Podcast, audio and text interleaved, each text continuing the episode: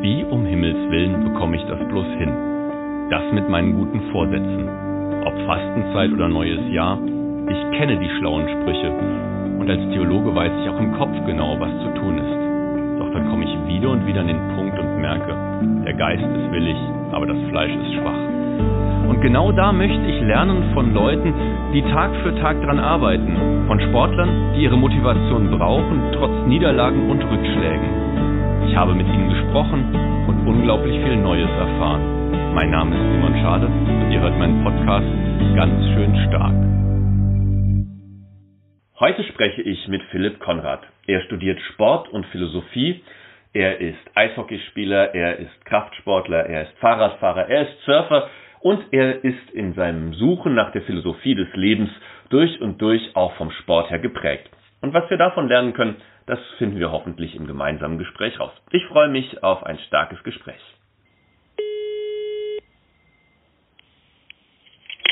Hallo Philipp.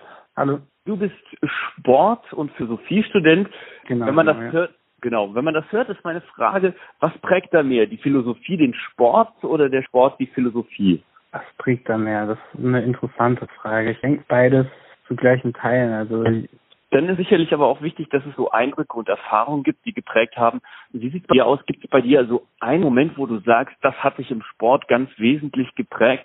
das ist auch schwer. Also ich würde sagen, es gibt sehr, sehr, sehr viele Momente, die einem geprägt haben. Einfach zum einen mache ich mein Leben lang schon Sport, also schon seit dem Kindergarten an, sag ich mal, bis heute. Und da gibt es unzählige Momente, die einem natürlich geprägt haben. Also fängt schon an von der ersten Sportgruppe, dieses Zusammenhaltsgefühl, was man da gespürt hat, aber geht bis zu den ersten Erfolgen, vielleicht auch zu dem ersten Mal, wo man seine Leistung mal gemessen hat mit anderen. Dann geht es natürlich weiter bis zu, zu Momenten, wo man die Natur ganz anders wahrgenommen hat, zum Beispiel, wenn man mit dem Rad unterwegs ist oder beim Surfen, die, diese Macht der Welle zu spüren, die, einfach diese Naturgewalt zu spüren und ganz, ganz anders wahrzunehmen. Und genau, also da ist es sehr schwer, einen prägenden Moment äh, herauszunehmen, weil es einfach so viele Momente gibt, die einlegen. Jetzt hast du von der Herausforderung gesprochen oder dich davon mit anderen zu messen. Wie wichtig ist das für dich, also auch immer wieder dich mit anderen zu messen?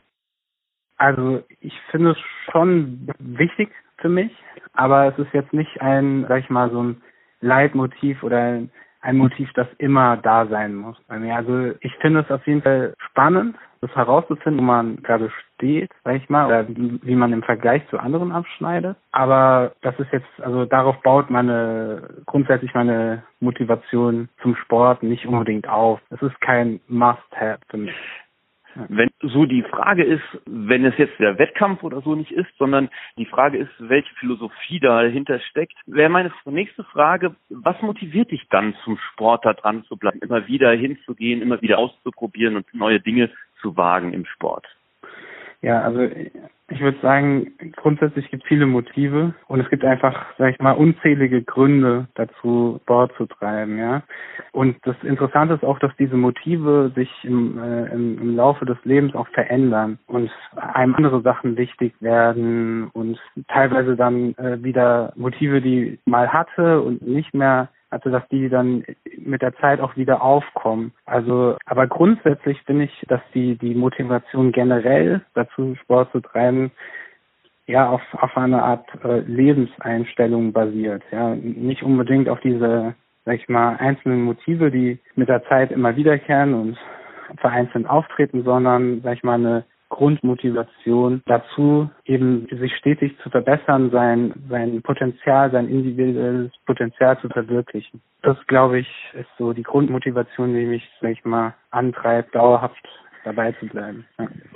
Also es ist quasi so schon ein Stück weit deine Lebenseinstellung und damit auch ein Teil von dir, dass es also quasi gar nicht wegzudenken ist. Auf jeden Fall. Also Sport ist für mich nicht wegzudenken. Es ist einfach ein Teil des Lebens. Und ja, man kann schon sagen, also Sport ist eine Bejahung des Lebens. Ja?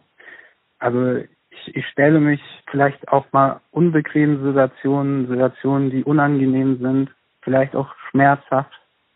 Aber ähm, man stellt sich den freiwillig und nimmt die Herausforderung freiwillig an, genau, und überwindet diese Situation einfach. Und das immer wieder aufs Neue. Und ähm, dadurch wächst man auch in der Persönlichkeit und wie gesagt, man verwirklicht sein individuelles Potenzial. Was nimmst du aus dem Sport für deine Lebensphilosophie mit? Also quasi, wenn du sagst, okay, ich philosophiere mein Leben, was denkst du, da nimmst du so in den Alltag mit hinein? Ja, also aus dem Sport, also kann man viel, vieles, vieles auf den Alltag und auf andere Bereiche übertragen. Eine sehr, sehr wichtige Sache, die, sage ich mal, für, meine Lebensphilosophie, sag ich mal, übertragen kann aus dem Sportbereich, ist zum Beispiel ähm, das Aufbauen von Routinen. Ja?